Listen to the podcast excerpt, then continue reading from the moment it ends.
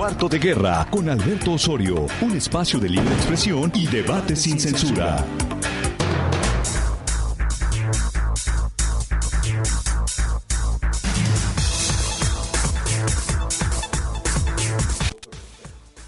¿Qué tal? ¿Cómo le va? Muy buenos días. Hoy es jueves 18 de julio del año 2016. 2016, 2019. Lo que pasa es que estamos checando aquí algunas de las notas que tienen que ver con... Ojalá y no pasara, pero sí pasa el, el tiempo. Pero bueno, eh, una vez hecha la rectificación, por supuesto que estamos en el 2019, en momentos después de conocida la sentencia que se le está estableciendo al Chapo Guzmán, Joaquín Guzmán lo era en el territorio estadounidense y casi, casi al mismo tiempo, en los instantes en que se está conociendo la puesta en venta de una gran cantidad de artículos que llevan su nombre en el estado de Jalisco y particularmente en la Expo Guadalajara. Vamos a platicar el día de hoy sobre todos estos detalles de lo que ocurre paradójicamente con la figura del Chapo Guzmán en una historia que bien pudiera argumentarse que es una historia bizarra de lo que ocurre con algunos de los principales delincuentes, al menos así se le ve por parte de la representación institucional en América Latina y particularmente en la República Mexicana. El Chapo Guzmán, si usted recuerda, hace un tiempo fue señalado por la revista Forbes, esta especializada en decir quiénes son los varones del dinero en el mundo, como uno de los hombres más ricos del orbe. Así es que hoy también platicamos de esta cuestión aquí en Cuarto de Guerra eh, esperamos de un momento a otro que se sumen a este cuarto de guerra dos sociólogos, Jorge Montoya, que quién sabe dónde se quedó atorado, y el ex coordinador de la carrera de sociología en la Universidad de Guadalajara, Alfredo Rico. Eh, vamos a ver en qué momento arriban ellos, pero antes de ello, saludo con mucho gusto a el señor Ricardo Rincón Salas, abogado, y quien hoy nos trae una muestra de lo que se está vendiendo en la expo. Ricardo, abogado, ¿cómo estás? Buen día. Hola Alberto, muy buenos días, muy buenos días a Mauri. Buenos días. Muy buenos días a todos los que nos escuchan y nos, ven por ahí por la red. Pues sí, Alberto, estuvimos por ahí el día de ayer dando la vuelta en la expo y nos encontramos con el stand del Chapo. Eh, creo que eh, de manera especiales de los más visitados por los medios, incluso por la, por la propia gente. Ajá. Está ahí eh, constantemente dando la vuelta a ver el, el stand. No sé si lo hacen como una, de una manera eh, eh, por ver la ropa o ver qué es lo que ofrece o tratan de encontrarse a sus hijos o alguien ahí, no, no sé, no sé cuál es, no sé, es que mucha gente, morbo. Es, es un morbo que trae muy grande por, por, por ir a ver, porque la ropa en realidad está fea. eh, todo eh, son diseños muy feos, hay... ¿Muy nacos? No, pues ahorita la vemos. ¿Muy chairos? Lo que pasa ¿No es... son fifís? Se están tirando. Buchones son ahora. Creo que la, sí, estamos la- hablando como buchón. Yo, yo lo vi, te voy a mandar fotografías hoy. Hoy, hoy voy a darme una vuelta, te voy a mandar fotografías para que las subas a tus redes. Muy al estilo de los capos de Estados Unidos, de los vendedores, de los papeleros de Estados Unidos que le llaman, de los menudistas, de esos que andan con sus, imagínate en negro, de esos gordos, con su, su chamarra dorada llena de, de, de dibujos y así, yo, yo la veo así y hay fajos piteados que están trayendo de un penal, no- ahora te investigo a ver de qué penal es, que están hechos por los presos, Puede hay, ser de Almoloya, puede ser de Puente Grande. No, sí, Puente yo Grande. pienso que debe ser Puente Grande. Y eh, carteras también, todas tienen el 701 grabado en plata. Y ahí me informaron que van a hacer una edición especial, un fajo, fajo piteado en oro, que lo van a subastar con el 701. ¿El 701 qué significa? Pues el, el, número en el que estuvo eh, el Chapo Guzmán en la lista de Forbes. Entonces eso como que parece que marcó mucho a su familia y a él mismo porque eh, recuerda que cuando lo detenían había unas pistolas con el 701 con diamantes. Y de hecho mandó a hacer series a todos sus sicarios eh, con la, en la cacha marcado el 701. Muchos de sus sicarios cuando los, los atrapaban traían en su cacha el 701. O sea, fue un orgullo para ellos. No, no sé si la de los sicarios sería de diamantes, pero fue un orgullo para ellos haber estado en ese lugar. No sé si sea un orgullo que esté ahora ya una vida y 50 años más en la cárcel. Bueno, estamos hablando de cuestiones económicas y para hablar sobre este rubro, qué mejor que un especialista.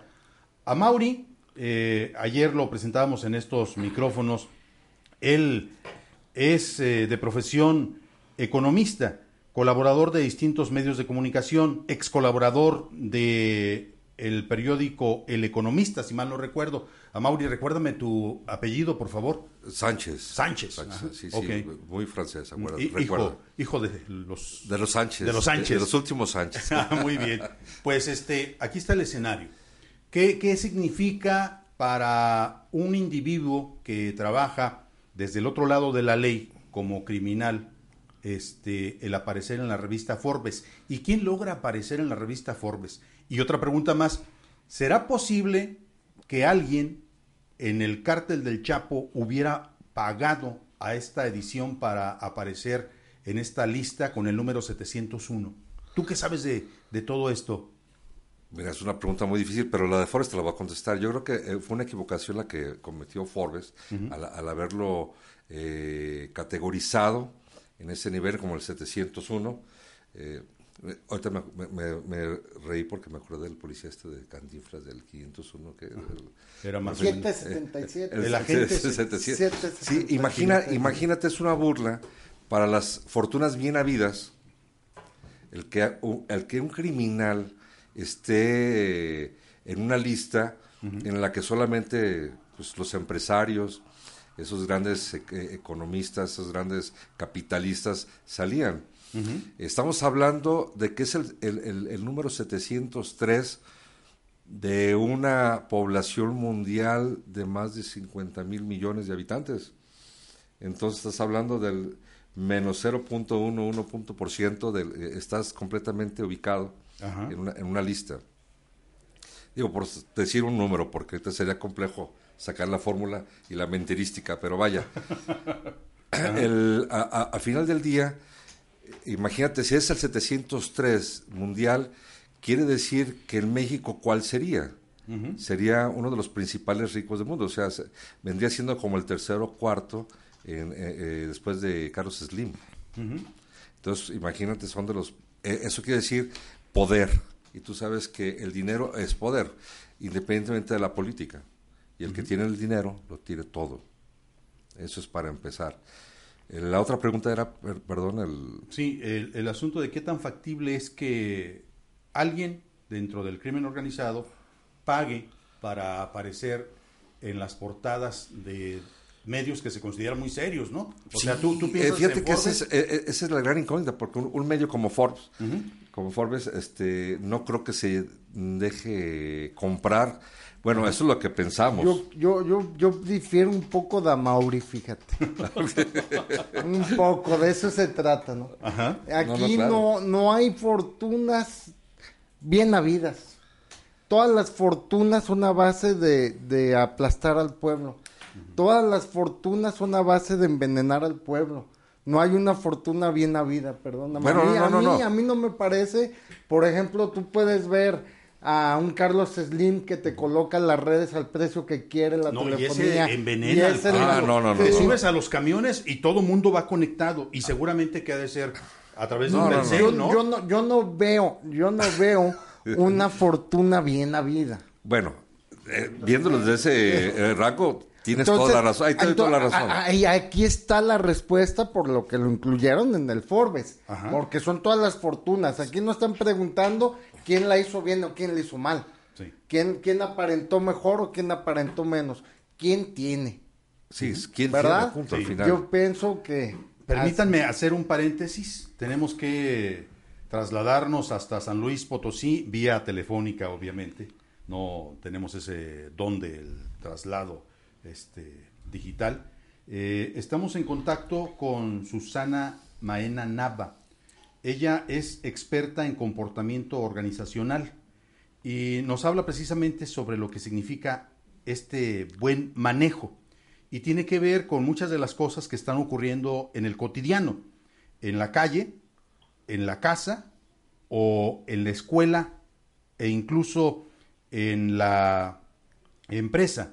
Eh, la hemos buscado porque tenemos algunos buenos pretextos desde Jalisco para tratar de pensar qué está sucediendo en la forma del comportamiento humano. Hace unos días, dos agentes de seguridad privada en Ciudad Judicial de lo que es la sede Jalisco se agarraron a balazos. Los dos murieron. O sea, como que uno no se quedó con las ganas de matar al otro, pero fue un efecto de un doble homicidio o de un homicidio por cada uno. Y luego se conoce también de la muerte de otra persona a raíz de un incidente vial.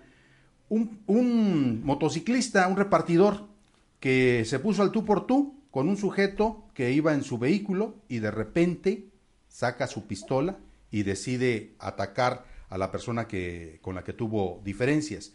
El asunto es que también usted lo ve al momento de subirse a los camiones. Citábamos nosotros este caso de cómo ahora usted se sube al camión y todo mundo está metido en su celular.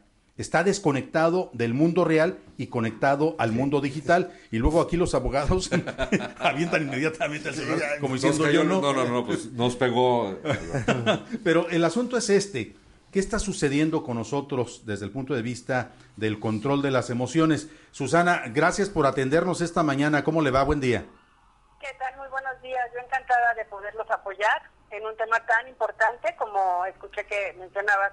Tiene que ver con todo, con la sociedad, con la familia, con el trabajo y con nosotros mismos, con nuestra salud, de hecho. ¿Qué, qué, qué nos está pasando? ¿Qué está sucediendo? Me imagino que al igual que en México o en Guadalajara o en Zapopan, en muchas otras partes, muchas otras regiones del mundo y de América Latina. Sí, lo que pasa es que este, digamos que este conocimiento sobre el manejo emocional es relativamente pues nuevo, digamos que empezó desde los noventas. Entonces todo esto nos está haciendo conciencia de algo que antes nosotros lo tomábamos como muy natural. Lo que pasa es que las emociones, justamente como que lo como lo describías hace un rato, están totalmente relacionadas con la moral, ya que el impulso es la semilla que nos lleva a la acción y está totalmente ligado a las emociones, que es parte de nuestra biología. Todo esto ya se está descubriendo y ya vemos cómo eh, pues somos en ese sentido todavía un poco primates o un mucho y simplemente así como nos viene este impulso, el que sea, actuamos, ¿no? Al grado de poder llegar a, a clavar un cuchillo, a matar a alguien o incluso decir ciertas palabras a veces que no queremos.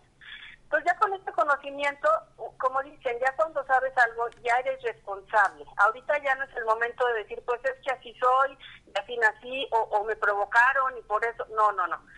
Aquí ya surge este autoconocimiento, que es justamente lo que nos proponen varios autores. El primero fue Daniel Goleman, que actualmente sigue su libro a la venta de la inteligencia emocional, y muchos otros que ya existen para que nos expliquen qué es lo que pasa de manera biológica y ya después de ahí cada quien vayamos entendiendo cómo es que en ese momento que tenemos un detonante, porque cada quien tenemos diferentes detonantes, Claro. ¿no? Pero muchas veces ni siquiera nos damos cuenta qué es ese detonante y generalmente lo que hay atrás de esto es una creencia. Esta creencia que también muchas veces ni siquiera la vemos porque es inconsciente y de ahí muchas explicaciones y desafortunadas reacciones que nos van llevando en la vida eh, pues tras eh, ciertas situaciones dolorosas que eh, ahí es donde debemos de poner foco, ¿no? Cuando somos dueños de todo esto y nos vamos apropiando, digamos que tomamos el volante del coche, no lo dejamos nada más que vaya así a lo loco, entonces vamos sacando esta eh, esta energía que tenemos todos dentro de una manera muy provechosa. ya somos capaces de decir, no, no, no, a ver, espérate tantito, ahorita no es el momento. Te lo estoy diciendo todo de manera muy, muy concreta y general. Todo esto tiene diferentes formas. Tiene, por ejemplo, el primer paso es la, el autoconocimiento. ¿sí? Para que yo pueda mejorar algo, primero tengo que conocerme a mí misma. Y eso lleva tiempo. Pero el hecho de que nos frenemos y digamos, no estoy siendo feliz como soy, ni como vivo, ahí es cuando empieza uno a decir, ¿qué puedo hacer? A ver, eh, mucha Susana, permítame tantito, permítame interrumpirla, eh, porque esto ocurrió en zona metropolitana. Eh, dos individuos van peleándose por un cachito de calle en el área metropolitana de, de Guadalajara. Uno de ellos Ajá. logra imponerse por velocidad al otro. Después, el otro, aprovechando que trae un vehículo grande, se lo avienta. Y luego baja su vidrio, que es un vidrio que funciona con un sistema electrónico, y le, le dice textualmente, no sabes con quién te estás metiendo, hijo de toda tu... Imagínese usted lo que sigue. Y le dice, haz de cuenta que acabas de nacer otra vez. Aprovecha lo mejor, pendejo. Yo no sé qué, es lo que esté sucediendo, pero cuando usted habla de ese concepto de inteligencia emocional, lo primero que yo pregunto es si no es algo ca- cacofónico o algo fuera de lugar, porque se supone que los seres humanos somos seres racionales, somos seres inteligentes. Pero aquí lo que sucede, y nos puede suceder a cualquiera, unos más impulsivos que otros, obviamente, y más agresivos unos que otros, es que esa emoción que surge en una zona del cerebro que se llama el sistema límbico, esta, esta zona nubla la razón. La razón la tenemos en otra zona que se desarrolló después, que es la zona prefrontal, así está llamada. Entonces, lo que pasa con estas personas, el ejemplo que, que puso ahorita, es que se nubla la razón.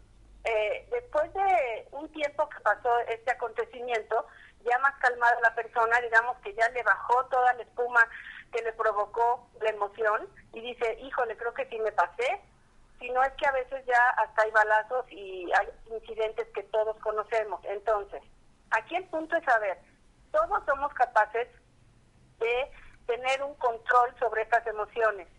No se trata de decir, no te enojes, no sientas, todo el tiempo tienes que estar feliz, sino se trata de decir, modúlalo. Digamos que tenemos una llave de gas y tenemos nosotros el control sobre esa llave. Y no nada más cuando nuestro cerebro decide que estalla, estalla y deja salir todo el gas y cualquier chispa va a hacer que esto estalle. ¿Me explico? Sí. Eh, Entonces ahí está la diferencia. Eh, o sea, su- suena bastante bien, pero hay situaciones tan graves que están ocurriendo en la zona metropolitana de Guadalajara, los homicidios, los feminicidios, el asesinato de una mujer afuera del recinto oficial del gobierno del estado, del gobernador del estado de Jalisco, afuera de casa Jalisco, un individuo que se le lanza a su mujer con un cuchillo y la acaba con su vida. Este, en, en, una, en una cuestión bastante rápida que uno quisiera que en verdad esta, esta forma, esta fórmula que usted establece eh, fuera cuando menos reconocida por la mayor parte de la sociedad para tratar de atrapar estas, estas emociones que desbordan. Claro, eso sería lo ideal. Ahorita, como, como comentaba al principio, este conocimiento apenas se está dando a conocer, digamos que relativamente hace poco, aunque ya es desde los 90, ya no es tampoco tan poquito tiempo. Sin embargo, todo esto toma mucho, simplemente desde que uno se entera, por ejemplo, en decir, es que esto yo lo puedo manejar. No es reprimir, es manejar. Ujú. Desde ahí, a que uno lo logre, pueden pasar o varios meses, no podemos hablar de un día a otro, o años. Y todo es poco a poco, poco a poco. El primer paso siempre está en reconocer en que tenemos problemas para manejar nuestros impulsos. Ujú. Como estos casos que siempre ha habido en la vida, siempre ha habido gente que llega a esos extremos, así como también gente que las emociones le privan de, de este dominio sobre sí para salir y pedir cosas y para tener otro tipo de acciones, porque estamos hablando ahorita de los casos pues más graves en cuanto a agresividad, pero la emoción también implica el miedo, que mucha gente por miedo no actúa Claro. ¿sí? en los trabajos. Entonces, es una gama tan amplia y todos tenemos este digamos que este componente biológico para que sea nuestro combustible, digamos así, que tenemos que saber eh, pues cómo irlo eh, nosotros mismos manejando para que nos dé este impulso y que también lo controle cuando es necesario de manera racional, porque sí tenemos esta parte que razona. De acuerdo. Todos nos damos cuenta. Ajá. Susana, pues a ver, ¿cuándo tiene usted la oportunidad de venir a Guadalajara a ofrecer una conferencia con estos datos tan específicos que yo le estoy aportando, estos hechos tan dramáticos que se están registrando en la zona metropolitana de Guadalajara? Y luego otro dato que se suma a ello, eh, una encuesta que aportan las propias autoridades estatales dicen que en Jalisco, con diferencia a otros estados, es la entidad en donde más accidentes fatales se registran y esto tiene que ver con la brutalidad como, como se conduce un vehículo.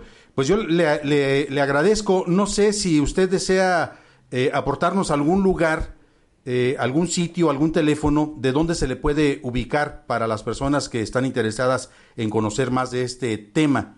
Eh, de claro que sí. Con mucho gusto. Bueno, en Twitter estoy como Works, lo voy a deletrear porque es W-O-R-X-X consultoría. Ok. Así estoy en Twitter. Eh, repito, mi nombre es Susana Meana. Y voy a dejar, ah, bueno, en Facebook también estoy igual como Work Consultoría. Y el teléfono al que me pueden llamar es con la clave nada de San Luis Potosí, que es 444. Y el número es 274 1127. Ahí, ahí me pueden conseguir y yo con muchísimo gusto los puedo apoyar. Muchas gracias. Gracias, buen día. Igualmente, hasta luego. Gracias. Bueno, y tiene, eh, lo que pasa es que a mí me llamó mucho la atención una nota que aparece hace dos días en un medio local y que establece un experto en asuntos emocionales eh, la necesidad de correrle al pleito. Si es vial, si es vecinal, hay que correrle, es lo que sugiere. Y te apunta un montón de, de datos de cómo hacerle para no engancharse con un pleito, ¿no? Y esto tiene que ver con los recientes este, feminicidios que se han registrado en Jalisco. Todos están hablando de inteligencia emocional, como la señora que acaba de hablar, la, licenciada, a ser socióloga, antropóloga o algo, o psicóloga. psicóloga. Pero tú crees, para, para poder manejar la, la inteligencia emocional, se necesita mucho tiempo y mucha práctica eh, porque la inteligencia emocional te dice, a ver, me agredió ahorita Alberto y me dijo una cosa fea. Entonces, pinche güey, déjalo, espero la salida. Entonces, yo tengo que pensar si, le contesto, ¿qué va a pasar? Si no le contesto, imagínate si te pones en, ese momento a reflexionar, a, discernir entre ti, ya te rompió el caso, como dicen vulgarmente, la otra parte, ¿no? Sí. Entonces, ¿tú crees que esa persona ahorita en esta, en, en una, en todas las urbes como ya lo que es este la zona metropolitana de Guadalajara, un DF, un Monterrey, un Nueva York, un, ese tipo de urbes que, que, andan a las carreras, ¿quién se va a detener a pensar, a discernir la reacción o las consecuencias que va a tener su, su, su acción? Digo, y esto es muy interesante que coincida en la discusión de esta mesa esta mañana aquí en Cuarto de Guerra, porque estamos observando el éxito de un individuo que con la promoción de la violencia y la venta de la, de la droga logra el éxito. Fíjate. O sea, eh, qué paradójico, ¿no? Sí, claro. Que un personaje como el Chapo Guzmán hoy tenga su marca registrada, hoy esté eh, promocionando sus eh, camisetas, la, la bolsa que estamos observando es una bolsa que no cuesta seguramente un peso, ¿no? Es una bolsa que trae una, confección este, más elaborada, ¿no? Pues su ropa es muy cara, todo es muy caro. Sí, yo vuelvo a insistir, yo no creo que vaya a tener éxito, yo espero que no. La, ropa de... La ropa, eh, su cártel pues sigue caminando, ¿verdad? ¿Qué, qué, ¿qué es lo que traes en la bolsa, Ricardo? Una playera. Ajá. Una playera que cuesta 800 pesos. Ajá. Una playera. Eh, normalmente una playera, no sé. Pues eso cuesta una del Real de Madrid, una de. Sí. podemos observarla. ¿no? Ajá, o de las chivas, sí. A ver. Ajá. ¿Dónde la ponemos para A que se eh, vea? ah. Ah, está dormido. Ah, no, pero- No, de bueno. aquel lado, sí, de- del otro lado, mira. Sí. Así, Ahí. agárrate de ahí. Así. No, más bien. No, está, No, no. está, ah, al, al- está al revés. No, es aquella la que está viendo, ¿no? No, por Es lo que yo- por lo que yo veo es al revés. No, es- pero es por el tiempo. Está el delay, Ah, mira, ahí va, ajá, ahí va. ahí está. Es que hay un Ajá. delay. sí. Ajá. A ver, eh, no sé si tenemos forma de acercarle un poquito más la cámara a esta eh, playera que es de la marca Chapo Guzmán, que se vende en 800 pesos en este momento. ¿Dónde, la, dónde se consigue esta? Esta es la IM, pa, ahí están los datos. Ahora aquí está, mira, ahí está. Ahí está, mira. Ahí sale ya bien. Sí, el- lo que había era el delay, lo que teníamos que no permitía que se viera. Ajá. Pero, bueno, esperemos que no tenga éxito. Es que en este país... Bueno, pero eh, es que acá ya están haciendo un negocio lícito. No creo. A ver, veamos. ¿Por qué? Porque el origen de cada peso de esta no se ganó con sudor de frente, se ganó a sangre. Esta es una marca de sangre, es una marca de narcotráfico. ¿Por qué? Sus hijos nacieron dentro del narcotráfico. El Chapo nunca se dedicó a negocios lícitos y nunca inició un negocio lícito. Pero este es un negocio que se supone que está registrado, ¿no? Sí, o sea, está Se supone que está registrado, o sea, lícitamente sí, establecido. sí, claro, pero su dinero de dónde viene. Ajá. Bueno, a ver, espérame. Es que aquí, y deja, déjame interrumpirte, hay dos etiquetas. Una de ellas es solo para presumir un logotipo que ya lo platicaremos en unos instantes más. Es un logotipo que viene impreso en color dorado. Y luego hay una etiqueta que dice El Chapo 701 y tiene un símbolo que no puedo describir todavía, pero parece, a mí me da la impresión Una de C, que... un H y una A. Ah, bueno, parece algo de Harry Potter o Ándale. algo ligado Bueno, con claro cuestiones de la cultura medieval, ¿no? Una C, una A y una H. Chapo. Chapo. Bueno, No, y aparte su página de internet, el chapoguzmán.com. tiene su página de internet? ¿Sí? O sea, exponerte tanto para que tan fácilmente te pueda ubicar la policía De hecho- o cualquier agencia internacional que te esté buscando. Entendamos esto. El negocio es de sus hijos.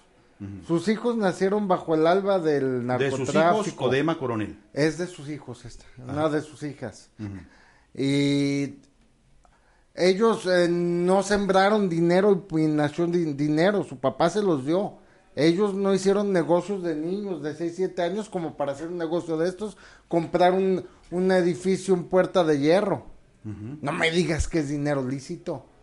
Debe ser lavado, dinero lavado seguramente, pero lícito no. A ver, ¿tú cómo te explicas a, a los ojos, eh, digamos, a un, un pariente tuyo, no te pongo el ejemplo de tu hijo para no ser tan directo, ¿de dónde podría tener dinero si siempre estuvo bajo tu cobijo, tuyo? El- los hijos del Chapo Guzmán están gastando el dinero del papá. No me digas que ellos, de uno de ellos estudió y se hizo médico, es un gran médico afamado y está ganando mucho dinero. Es conductor en, en, en TV, en Telenoticias, ¿verdad? Ajá. ¿O no? O sea, pero es que ese es un apartado. El otro dato es que una buena cantidad de los negocios lícitos que se establecen con dinero mal habido Ah, son, son- funcionan. Se llaman lícitos, pero se llaman lavanderías.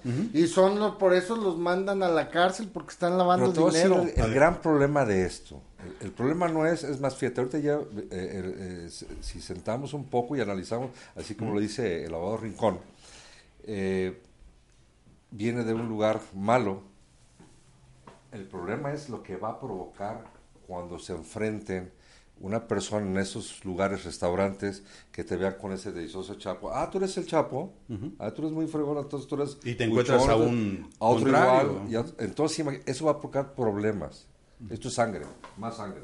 Ok, Sí. bueno, vamos a hacer una pausa. Eh, lo que pasa es que me llama mucho la atención lo que contiene esta etiqueta. Dice el Chapo 701, oriundo de la tuna, de humilde vendedor de naranjas a 701. Habla, obviamente, de este antecedente de su posición. Y no dijo cómo Forbes. llegaron, ¿verdad? Orgulloso de sus raíces, legendario, de fuertes ideales y aspiraciones, luchador, dispuesto a enfrentarse a cualquier reto para llegar a la cima, líder valiente, siempre con soluciones, de honor, respetado y carismático. Dice Seo de Sinaloa, señor de la montaña.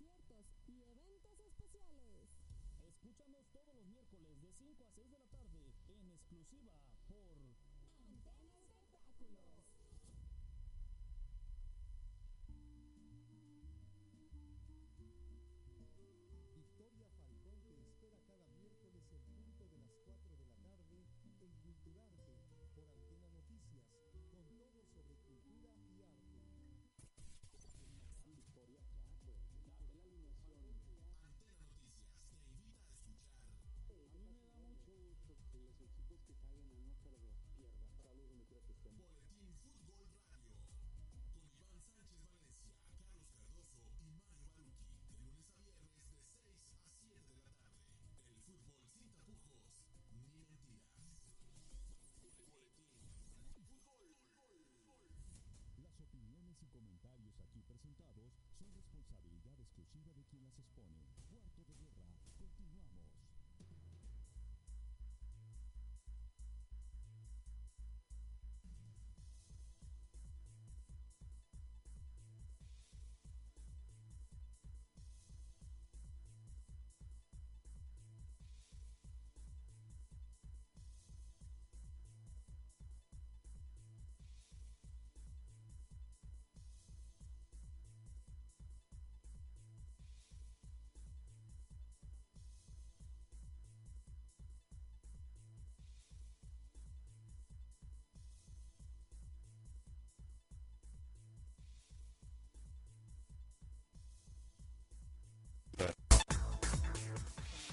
Esta mañana aquí en cuarto de guerra, y sí lo decía y lo digo al aire, está canijo el tratar de ubicar en qué momento aquellas personas que hicieron capitales mal habidos regresan y esos mismos capitales sirven para impulsar la economía de una región, la economía de una familia, la economía de una nación.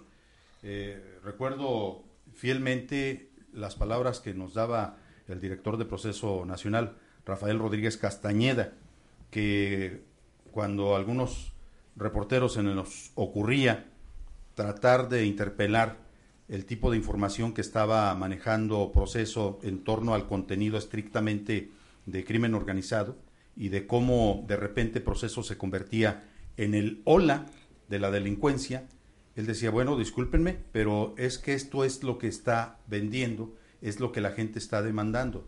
Y si ustedes creen que estoy mal en lo que estamos publicando, quiero decirles que nosotros no exhibimos ni siquiera el 10% de las atrocidades y de las muertes que se están registrando en nuestras páginas. Nos quedamos con un 10%, el 90% queda fuera de lo exagerado que está la situación. Y luego argumentaba otra cosa que a mí todavía me hace mucho ruido. Dices que quizá ustedes no entiendan, pero la nación mexicana está hasta el tuétano de lo que es el narcotráfico. Partiendo de estas dos ideas y tomando en consideración lo que ocurre desde el punto de vista de la posibilidad de mantener a flote a una nación, yo me pregunto a Mauri, ¿qué tan importante es la circulación del dinero sucio en un país como México? ¿Qué ocurre si de repente todos los capitales que provienen del narco dicen, nos vamos de aquí? Caemos a una, a una, a una, ahora sí, una recesión, porque hay mucho, mucho flujo de dinero en las calles no sé si recuerden cómo estaba antes Sinaloa. Sinaloa estaba, yo, yo conocí Sinaloa, iba a Mazatlán a llevar guantes para los pescadores. Estaba feo toda esa parte de, desde Escuinapan hasta Culiacán. Era feo todo lo feo. Fui otros días, otros años después y fue creciendo. Fue cuando empezó el narcotráfico. Ya estamos hablando de lo. Yo empecé a ir en los 80s, fui en los 90 y ya era otro Mazatlán. Ve ahorita Mazatlán y vas a ver otro Mazatlán que tú dices cómo surgió tanto, tanto, tanto, tanta este, riqueza en un pueblo que no tenía nada. Y cómo, cómo, se va promoviendo de manera directa, con participación o no de las autoridades, pues, el desarrollo de la eh, infraestructura, eh, ¿no? Eh, están involucradas completamente las autoridades. Claro, en todo. Mira, Alberto, ¿cuántos muertos escuchas por semana? más o menos en las noticias, que escuches, solo que escuches, que eso no refleja la verdad. Tres por día más en promedio, por promedio. ¿Cuántas toneladas al mes has visto que se están incautando aquí en Guadalajara, en Jalisco? No, hablan de kilos, de porciones. Andan con papelitos de porciones, de, los narcomenudistas. Ahora, ¿cuántos millones de dólares incautan a la semana o al mes. Ay, amigo. Entonces, estamos de acuerdo que no hay nada de eso. las autoridades están metidas hasta el cuello. Decía que, más, recuerda, que no ven. No, recuerda, no sé en qué municipio, que, mataron a, los regidores, al presidente municipal, al hermano del regidor, aquí en Jalisco. Pero, a ver, espérame, es que... ¿Qué quiere decir? Es muy importante matizar, o sea, no puedes decir las autoridades en términos generales. Claro. Tendría que decirse algunas autoridades o alguien en específico, porque tampoco es cierto que vivimos bajo el régimen de un estado. Eso tampoco es cierto. No es cierto. No, no es cierto. No es cierto. No. No. Ah, qué bueno que no es No, pero a ver, a ver, pero, Alberto, o sea... A ver, cuando eh, implicaron al presidente de la República, como tres o cuatro presidentes de la República con cárteles, lavado de dinero, y no estamos en un narcoestado. Cuando tú estás viendo miles, doscientos mil muertos cada cuatro años, cada Usted es abogado, señor, usted es abogado. Sí. ¿De qué parte se conforma el Estado? ¿Cómo? ¿De qué parte? Somos nosotros. El Estado es todo el pueblo. ¿De qué, la República... ¿De qué ente se conforma un Estado? Del Estado somos todos nosotros. Sí, o sea, o sea a ver, me lo voy a reprobar, señor. Son, son los este, niveles de, de, jerarquías, ¿no? Ejecutivo, legislativo, judicial. No, esa es la República. entonces, ¿a qué te refieres? ¿A qué te refieres? espérame, no, espérame, El Estado, acuérdate, el Estado aristotélico somos todos nosotros. El Estado se inicia con la familia. Y se va haciendo el municipio, al Estado como un Estado según la, división política. Pero Yo, refiero el Estado al, al gobierno. Ah, vaya. La noción de Estado no puede estar por encima de el ente de la sociedad. Por supuesto. Y la sociedad mexicana no es una narcosociedad. La mayor parte de la sociedad ¿No crees? en México se levanta y hace la vida de manera cotidiana, va y trabaja. Muchas personas les pagan entre seis mil, cuatro mil, doce mil o a quienes les va bien hasta los 26 mil pesos. Es la mayoría de los trabajadores, ahí están. Muchos otros tienen sueldos todavía mucho menores. Hay un sector de la sociedad que sí, en efecto, le da cabida a este tipo de negocios y le da cabida también no solo a eso, No, espera, tiempo, tiempo tan narcotraficante puede ser el que eh, facilita el camino para que salgan las cosas como el que lo utiliza. O sea, eh, está haciendo apología al delito. Lo que quiere decir, nosotros no, no hemos hecho estaríamos haciendo apología del no delito, hemos, presumiendo este tipo de sí, fíjate que sí. Entonces, porque ya somos delincuentes. Esto esto está mal porque le estamos dando eh, una difusión y lo estamos haciendo por el morbo que nos llevó a ver a dónde hemos caído. O sea, cuando en, en Estados Unidos lo están condenando a, un, a una vida y 50 años más de cárcel, nosotros lo tenemos en las camisas. En los, en los, en los Pero eh, este- estas camisas no se están regalando. no, claro que no. Tú me dices, vale 800 Oh, pesos. Todavía hasta la compras, o sea, ese es lo Exacto. peor, o sea, Ajá. Multiplicas, la delincuencia en, hasta, en una forma más... este, Pero aquí entra u- un ingrediente más, ¿no?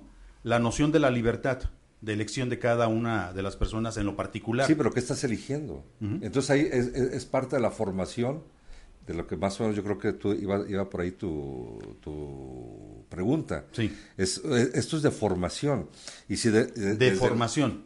No, de formación, porque en la familia, si desde la familia nos forman nuestros padres y nosotros, el- el- la formación del, del individuo es por el ejemplo de los padres, de ahí se da la formación y ahí viene la educación y después la escuela que es preparación. Y si desde la formación nuestro padre no me dice, ¿por qué traes eso? ¿O de dónde, de dónde sacas eso? ¿Qué traes?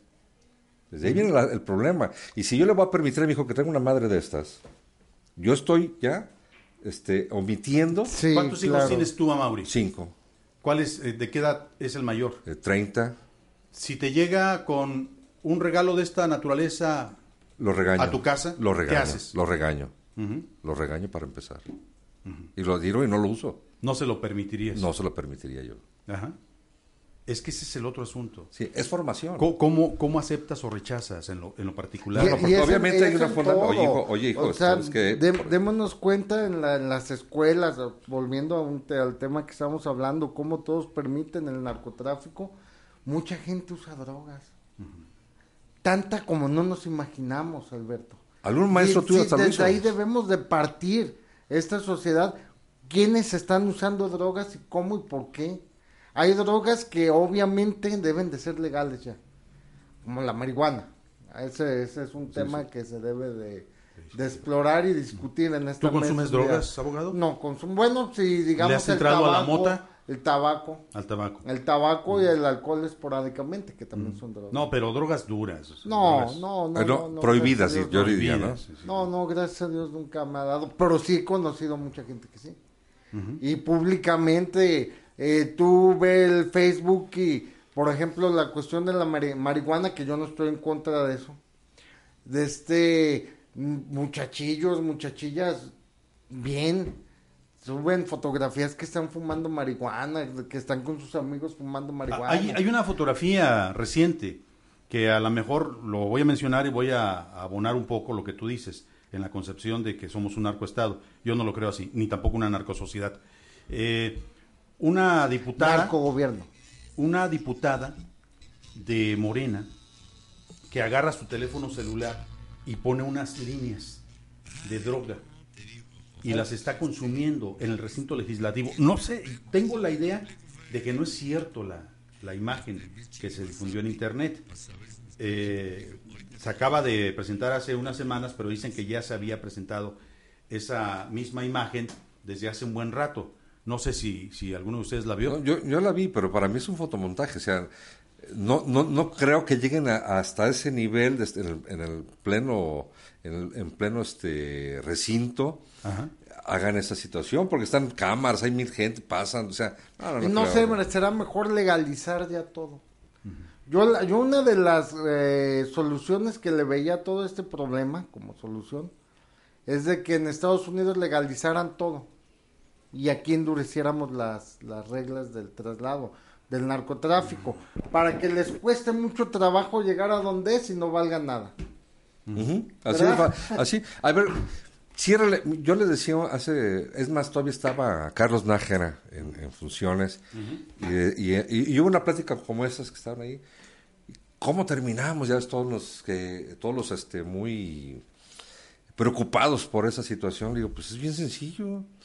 Todos los policías de calle conocen dónde están las narcotiendas.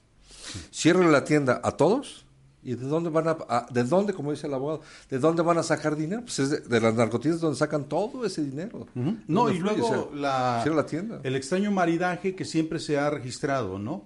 Eh, grupos armados eh, grupos de policías, grupos de militares, Ajá.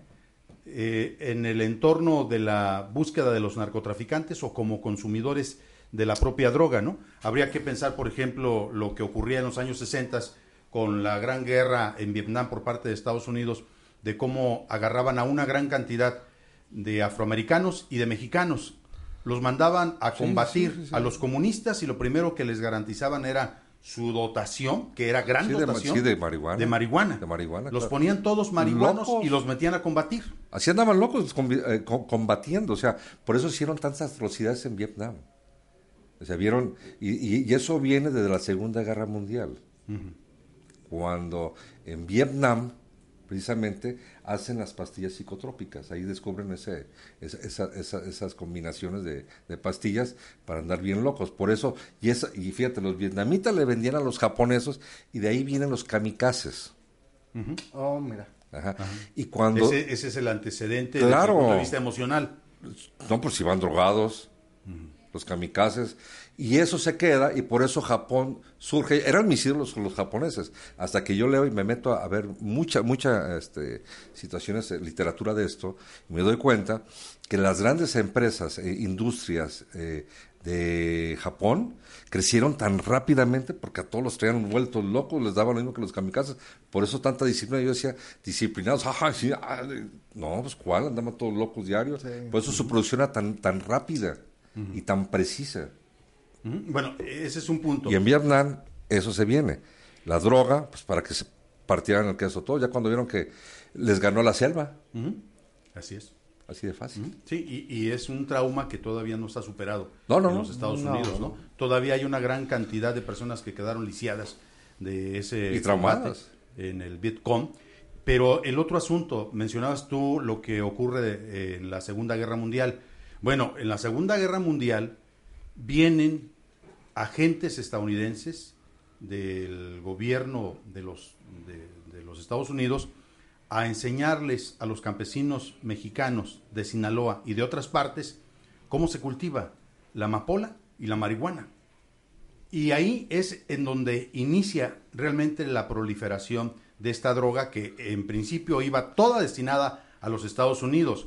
Con el paso del tiempo se empieza a restringir el ingreso de, de la droga, pero hubo mucho tiempo, muchas décadas, en donde Era libre. En donde era libre. Eh, la principal bronca ocurre después de los atentados en los Estados Unidos, en Nueva York, contra las Torres Gemelas, que se blinda toda la franja fronteriza, eh, no solamente contra los indocumentados, contra el tráfico de droga. Eh, astutamente, los narcotraficantes mexicanos dicen, bueno, si no podemos vender en Estados Unidos, volteamos el asunto y empezamos a distribuir la droga en el territorio mexicano, con un gran mercado, como bien lo apuntas, abogado. Claro. Eh, el problema que tenemos actualmente los mexicanos es un problema de, de origen, un problema de carácter vital. Tenemos, la mayor parte de la población es joven. La mayor parte de la población está con su esperanza de convertirse en un ser exitoso. El narcotráfico nos está demostrando que sí hay éxito. Sí. Y que esto implica quizá muchas muertes, pero hay éxito y hay dinero. Pero Y hay sí, camionetas muy hermosas y mujeres todavía más. lindas todas. Lo que pasa es que falta de oportunidades también. Pero o sea, el gobierno, el gobierno no está facilitando las oportunidades a la gente. El gobierno en México, eh, por no decir en, otros países, está idealizado para dominar a la gente. Para el, el Estado creado en México, al menos el de México, está idealizado para una dominación de masas. No es un gobierno para las masas. Cuando deberíamos de pensar que el gobierno debe de ser un gerente que man- o una madre de familia que mantenga a todos sus hijos bien comidos, bien vestidos, no. Tiene aparte a los suyos y a otros trabajando y haciéndolos de lo, de lo peor. Eso es lo que, eh, ese es un ideal de gobierno, digamos. Bueno, es que es responsabilidad del en Estado este caso. Sí, es que tú ya te metes fuera, con la autoridad fuera, del Estado y fuera, es muy interesante fuera, analizarlo, fuera, ¿no? fuera, claro, fuera, fuera de la realidad solo le queda a muchos esto. O sea, yo, yo O más bien yo diría dentro de la realidad. eh, dentro de, fuera de la realidad que nos quieren hacer ver. O sea, una realidad en la que te muestran un México que tú puedes estudiar, tú puedes hacer aquello, te orilla que realices este tipo de cosas y que surjan personajes. Pues el, el Chapo fue, piensa lo que quieras, una persona muy inteligente. Es un antihéroe. Todo lo contrario. Mucho más bien diseñado que cualquiera de los de los de Marvel. Porque no está caricaturizado, ¿no? Está novelado. Lo estamos novelando. Y a ver, tenemos Chapo Guzmán en distintos episodios, de los que yo recuerdo en este momento, así muy al azar. Uno, el Chapo Guzmán cuando sale bien librado del atentado que se le había preparado por los Arellano Félix en el aeropuerto de Guadalajara. Cuando el cardenal. Cuando perfecto. matan al cardenal Juan Jesús Posadas Ocampo, eh, 24 de mayo de 1993, si no estoy mal, Ajá, sí, en la sí, referencia, sí. ¿no? Luego, otra, el Chapo Guzmán en el Cristín de Puerto Vallarta, con otro atentado, ¿no? Eh, de Con donde- bombas, ¿no? Granadas, o sea en- que la granadazos y sabe qué tantas cosas, ¿no? Eh, eh, o sea, eh, No, no, pero espérate, Alberto. No, no, pero espérate. Antes del Chapo hay un, hay un dato que, fíjate, yo que estoy, este, yo, yo estoy chavito, a lo mejor ustedes. O sea, tú estás chavito, tú ya estás sí, están ruquitos ustedes, pero, Gracias. pero vaya. Ay, más bien tú. No, recue- Lo vuelves a recuerda- invitar, ¿eh? Re- ¿Recuerdan aquel dato cuando detuvieron a Caro Quintero? ¿Qué dijo? ¿No que, él, recuerdan? que, él, que él podría pagar la deuda externa. Y que lo dejaran. Ya- mucho antes que el Chapo, ¿eh? Sí, claro, el Chapo. Años- ya venía con ese arrastre. ¿no? Sí, hay una, hay una, eh, se la recomiendo, yo ya la vi. Hay una serie en Netflix que se llama eh, Narco, México. Narcos México. Y ahí viene una historia, no sé qué tan apegada a la realidad de lo que son los narcotraficantes. El Chapo surge con la caída de todos, pero surge con inteligencia y apoyo. Es como la política. Una, una, ¿no? una- ah, en la política hay que tener suerte y un padrino. él, él- él- él tuvo la suerte y se le acomodaron todas las fichas para quedar él como, como líder. En, la- en el aquel entonces era un, un cártel, una, una confederación de cárteles, podríamos decir. Ya todo el pleito inició cuando eh, dijeron tú por qué los arellanos, dijeron tú por qué eh, la, gente de Tijuana, todos empezaron a querer pelear ese lugar, el que había unificado el capo de capos. Sí, pero, pero recuerda que apoyados por otro país, otros narcotraficantes, que en ese momento era Pablo Escobar y A- ellos, aunque que obviamente soltaban la mercancía, ¿no? Obviamente no nos podemos cerrar los ojos en pensar que Estados Unidos del Norte es el que decide todo esto. Él, decide, compra, ¿no? si él decide cuántos Pero- migrantes entran o cuántos no, ¿tú crees que no tienen toda la posibilidad de tener todo el flujo de droga? Sí, ¿Tú supuesto. crees que no es un negociazo que llegue a Estados Unidos en ocho mil dólares un kilo de lo que sea y lo vendan en 80 mil? El otro día me decía un maestro de la Universidad de Guadalajara, decía, con una sola semana que deje de llegar la droga que actualmente ingresa a Estados locos, Unidos, los gringos se vuelven locos y sí son capaces de invadirnos, ¿no? Sí, claro. Ahí es en donde uno brinca, pero es que tú mencionabas hace rato las razones de Estado, de qué es lo que se está formando actualmente como un diseño de nueva generación. O sea, nuestra nueva generación está jodida. Y hay que decirlo de manera Y va muy para clara. peor. Eh, va a estar peor. Una, no tiene alternativas de educación. Ves, por ejemplo, aquí la Universidad de Guadalajara, que se está presumiendo como la principal en el orden estatal, la más importante de México en el orden estatal, eh, tiene un grupo de población estudiantil de más de 240 mil personas. Si lo ves desde el punto de vista de lo que significa la posible venta de droga, ¿quién diablos no quiere un Estar a ver. mercado de Es un 240,000 mercado, exactamente. Pues es un sí lo hay, modo que no.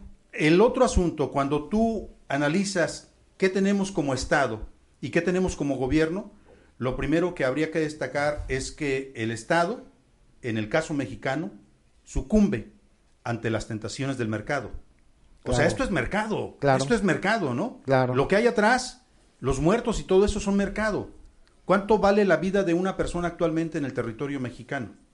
La bueno, vida no vale nada. en la, en la década de los José 80 Alfredo Jiménez. Alfredo Jiménez. valía 15 mil, 20 mil pesos. Bueno, Hoy entonces, vale 3 mil, 2 mil 500 pesos. entonces estás hablando de que nos crearon una necesidad para llegar hasta esto. Se fue creando una necesidad La necesidad del éxito. del éxito La necesidad Sí. del dinero. bajo claro. estos esquemas, bajo estos perfiles, porque toda la prensa y toda la, la situación se, se volvió, eh, llegó un momento en que antes no se hablaba de un muerto ni de dos, ahora ya se, habla- ahora ya se volvió hasta rutinario. Es más, el día que no te hablan de un muerto, pues, ¿qué pasó? raro, Qué qué raro, ra- ¿no? Entonces, crear una necesidad hasta llegar a este, a, a este nivel. Es más, hay una moda, porque la gente que anda en estas cosas ya tiene una moda, ya, está, eh, ya tiene un perfil Claro. perfectamente bien definido. Sí, es, es correcto. ¿verdad?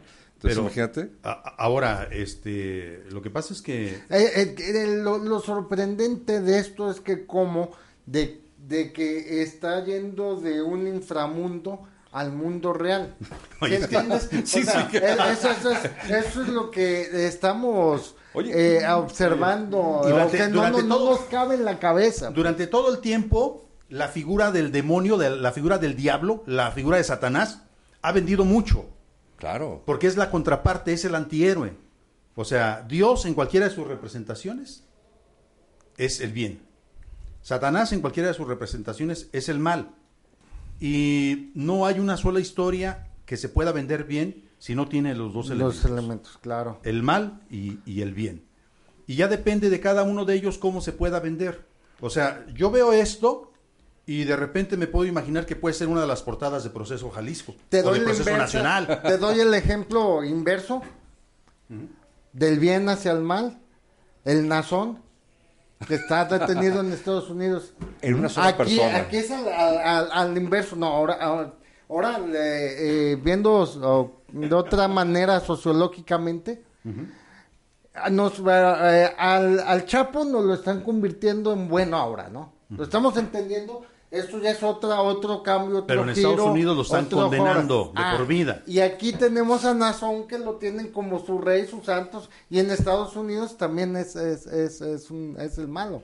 O sea, es, es también la dualidad, pues, Bueno. de, de personajes. Estamos hablando, uno de emerger del cielo va hacia, hacia abajo, y otro de estar hacia abajo Había- va había- hacia arriba. Son a ti que te gustan las obras de arte, abogado, hay un, hay un cuadro de José Force que por ahí anda rodando, era- eh, y es un chamuco, tal cual, así con sus cuerdas, como de un chamuco, un diablo, comulgando. Eso Es la dualidad del ser. Porque, No, es José Force. No, no digo, pero bueno, es su interpretación. ¿no? digo, hablando de, de, de este vaya, Ajá. ¿cómo es el enviado de Dios o el que habla con Dios y toda esa cosa y haciendo esas atrocidades que ya le descubrieron ayer? O sea, eh, mil fotografías, videos y cuanta porquería, ¿no? Ahora, eh, queda un dato para tratar de explicar por qué esto se viene a vender a Jalisco, a Guadalajara, a la sede, a la catedral de los negocios, a la Expo Guadalajara, ¿no? Ahí está, es la misma sede de la FIL. No, te, espérame. La intermoda a nivel América Es internacional. es de las más importantes. Pero ¿dónde se realiza en Guadalajara? Aquí en Guadalajara. Sí, pero de aquí se distribuye a todo el mundo. O sea, aquí vienen, eh, este es el mayoría, ah, fue a ver al mayorista, porque vienen todos los distribuidores de todo el mundo, Todo la- el los mundo. compradores. de México, de el América, mundo, o sea, de América Latina, de, Europa, de- de de- bien, hasta de no, o sea, lugares. aquí se junta todo América para vender a Europa. Pero este es un héroe local. Sí, claro, no, pero Yo no, de- no me imagino no, a los no, colombianos defendiendo al Chapo Guzmán o comprando camisetas del Chapo Guzmán. Pues te refieren de Pablo Escobar. Exacto. Exactamente, o sea, en- a eso por, me por refiero. ejemplo, en Europa, Es un antihéroe local. En Europa la, hay de todo. O sea, la gente que le encanta la droga, por ejemplo, en Europa, en, en cualquier otro país nórdico, va a ver esto, va a decir, oh, marihuana, marihuana, y venga, pero no- no es lo ¿verdad? mismo- O sea, por, Pues, ah, sí, que espérame, es como ¿no? Cuando... En términos simbólicos, no es lo mismo ver la foto del Chapo Guzmán que ver la es imagen cuando de te- la una, marihuana. una la planta de hoja marihuana. Pues eh, técnicamente hay representación. ¿Sabes, qué va-. ¿Sabes cuál va a ser lo, lo- lo- peor? No, no, pero ¿sabes qué, ¿sabes qué va a Es ser tu lo peor? dealer. No, no, pero abogado, fíjate, que, ¿sabes qué va a ser lo peor? Porque aquí somos buenos para la piratería, ¿verdad? Van a salir piratas. güey. Vas Bueno. a ver que van a estar en San Juan de Dios. Dicen, y, y yo creo que con eso... ¿Cómo les va a ir? Eso es lo... Dicen que esto es una empresa que busca beneficiar a todos los presos. Ojalá que sí. Ojalá. Digo, le- le- te repito, ahí había unos cinturones piteados en plata. Ah, no te conté la historia al aire, ¿verdad? Hay unos cinturones piteados en plata, todos con el número 701 y con las insignias y todos estos algoritmos de- del Chapo. Y que van a ser 701 fajos. Iba, ahí tenían el 380 y tantos, yo los vi. Y llegando al 701, lo van a hacer con hilo de oro y lo van a subastar Por internet, me por imagino. internet. Ah, no sé, eh, no sé si ahí va a acabar su producción. Oye, ahora, ahora, ahora mi pregunta es, si esto viene del inframundo y, la perita- y la piratería siempre eh, y, eh, rápidamente hace sus dagas, ¿qué va a pasar con ese inframundo? ¿Va a haber una contrarreacción ahí o cómo va a estar? Bueno, es que lo que se está presumiendo, yo insisto Digo, en porque este- viene de los delincuentes. o sea, Yo, yo presumo, eh, insisto en este, en este dato. Eh, aquí lo que se presume es una historia de éxito. Condenado en Estados Unidos, Sí. totalmente sancionado, pero en México es una historia de éxito. Ahora, ¿ya viste en qué, en qué eh, eh, lugar va a estar eh, preso el Chapo Guzmán? En Alcatraz. No sé lo que Para significa. que no haga el... para que no escape. Supuestamente, y va a estar en medio, a la- a- en medio de terroristas y todo ese tipo de gente que hay ahí. Guantánamo será, ¿no? No, no, no, no, en Alcatraz. Atrás Alcatraz, sigue siendo cárcel. Pues, pues ahí dice que Alcatraz, los Pero es, Alcatraz de es el nuevo Alcatraz, ¿no? Es, Sí, es el- sí, sí, sí, Ah, es otra, otra. Es, es otra isla que está a mil, no sé cuántos kilómetros de, de costa, con cercas de no sé cuántas Sí, no, cosas. no, no y- es el Alcatraz que estaba sí, en la... sí, enfrente de San de San Francisco. Va a tener Sí, un no. sembradero ahí. Sí. Pero, y fíjate, va a estar en medio de puros terroristas. Dije, si se hacen cuates, no sé lo que vaya a pasar Ajá. adentro. bueno, ¿Con esa inteligencia? Sí, es muy inteligente. Y, y toda su líder. familia, ¿eh? Todos, pues ve, lo, No, es que el tipo es un líder, es un verdadero líder. y nacional, ¿eh? O sea, no estamos, como tú dices, el antihéroe, pero yo ahora lo están cambiando, volvemos al tema. falta conocer qué tanto dinero aportó el cártel del Chapo a las campañas de todo tipo de figuras políticas en la República Mexicana, empezando por algunos expresidentes. Ese, ese dato todavía no se conoce con lujo de detalle por parte de los mexicanos. Simplemente tenemos la versión de lo que se ha dicho allá en Estados Unidos, ¿no? Y todos los señalados hacia México han guardado silencio, simplemente dicho. No, nadie va a decir yo. No, no, no, no. aquí no hay. No, eso no es cierto. eso es mentira. Ayer viste la entrevista que le hicieron a Chong referente a la llamada de Duarte. Ajá. Ah, pues, dicen ahora sí, vulgarmente, haz de copas. Eh, lo, Lo que, mismo, o sea. Lo que a mí me sorprende es la actitud tan cuerona para negar. Sí, tan tranquila. Las No, acusaciones, ah, por favor, yo ni lo, ni lo conocía y el rato decía que ya habías tenido varias entrevistas con él, o sea, se contradijo en Sí, ¿qué minutos, ¿no? así es. Bueno, llegamos al final. ¿Algún otro comentario? No, todo bien. Muy bien. Todo correcto, hay que esperar. Digo, que a ver qué sucede con este nuevo fenómeno. Sí, que ese es el, el dato. Se está convirtiendo en un fenómeno. Y eh, como dices, para bien ahora. Así es. Bueno, eh, pues no sé, eh, desde el punto de vista económico, ¿qué tendencia se podría esperar a una empresa de esta naturaleza? Pues mira, yo le auguro que va a vender mucho. espero, No, ya es- está vendiendo. no, por eso, mira, espero, espero, y no como dice el abogado, la verdad, porque viene de una, de una situación eh, muy, muy de sangre, entonces espero que no. Pero como es la gente y la sociedad y esa necesidad que tiene de salir o de verse o de, o, o de, o de sentirse Protagonista. protagonista. protagonista, lo va a tener. Eh, nada más por eso, no por otra cosa. Porque el que traiga una, una prenda de este tipo, saben que es cara, saben lo que significa y se van a sentir como que yo soy parte de, ¿no? Eh, de la, del equipo. Parte del equipo. Bueno, imagine usted que pasando 10, 15 años, no prosperó esta empresa. Y entonces por ahí se le ocurre a alguien subastar una camiseta que costó 800 pesos en 10 mil o en 20 mil Sabrá el loco que la compra. guardo. dólares, Sí, hay no pesos. No, hay que, o sea, si, si hablamos que no tuviera éxito, esta, en 15 años, que sea parte de la historia, va a valer mucho. Eh, Y los es, fajo y todo lo que está vendiendo, ahorita voy por más. ese es el mejor. Va a llegar a Las Vegas aquella casa de subastas que, que sacan la televisión, ¿no? Ajá. Bueno, oh, deja ver a mi amigo el experto y ya van a decir, sí, sí, cierto. Bueno, Sí, ese buena. es, eh, esa sería la mejor opción. La otra sería, en 15 días Tepito está inundado de este tipo de camisetas. Claro. Yo claro. pienso que sí. Claro. Yo pienso que va Juan de para allá. ¿eh? Pero ese va a ser el problema, Alberto. Si viene de, la, de, de- de delincuentes y lo van a hacer delincuentes, que ¿lo van a permitir? Ajá. ¿Que haya piratería? Pues seguramente sí. Por Pues una por sencilla razón. por es el ego también. que, es el ego, ¿no? Que la marca se conozca. Como Se nosotros. posicione, ¿no? Sí. Como posicionamiento de marca. Sí, correcto. Bueno, pues ahí está. Ahí le dejamos. Muchísimas gracias por el favor de su atención. Lo esperamos el día de mañana en otra entrega de Cuarto de Guerra. hasta la señal. Eh, que ya- Siempre sé que ya estamos fuera del aire. No, todavía estamos al aire. El día de mañana vamos a discutir la bronconona que se traen en Plaza Patria con esta serie de obras públicas que se están haciendo para tratar de evitar la inundación, pero parece que no pueden. Parece que la naturaleza les está diciendo a los ingenieros y a los arquitectos que se pasaron de la raya y que ese territorio es de la naturaleza. Gracias. Buen día.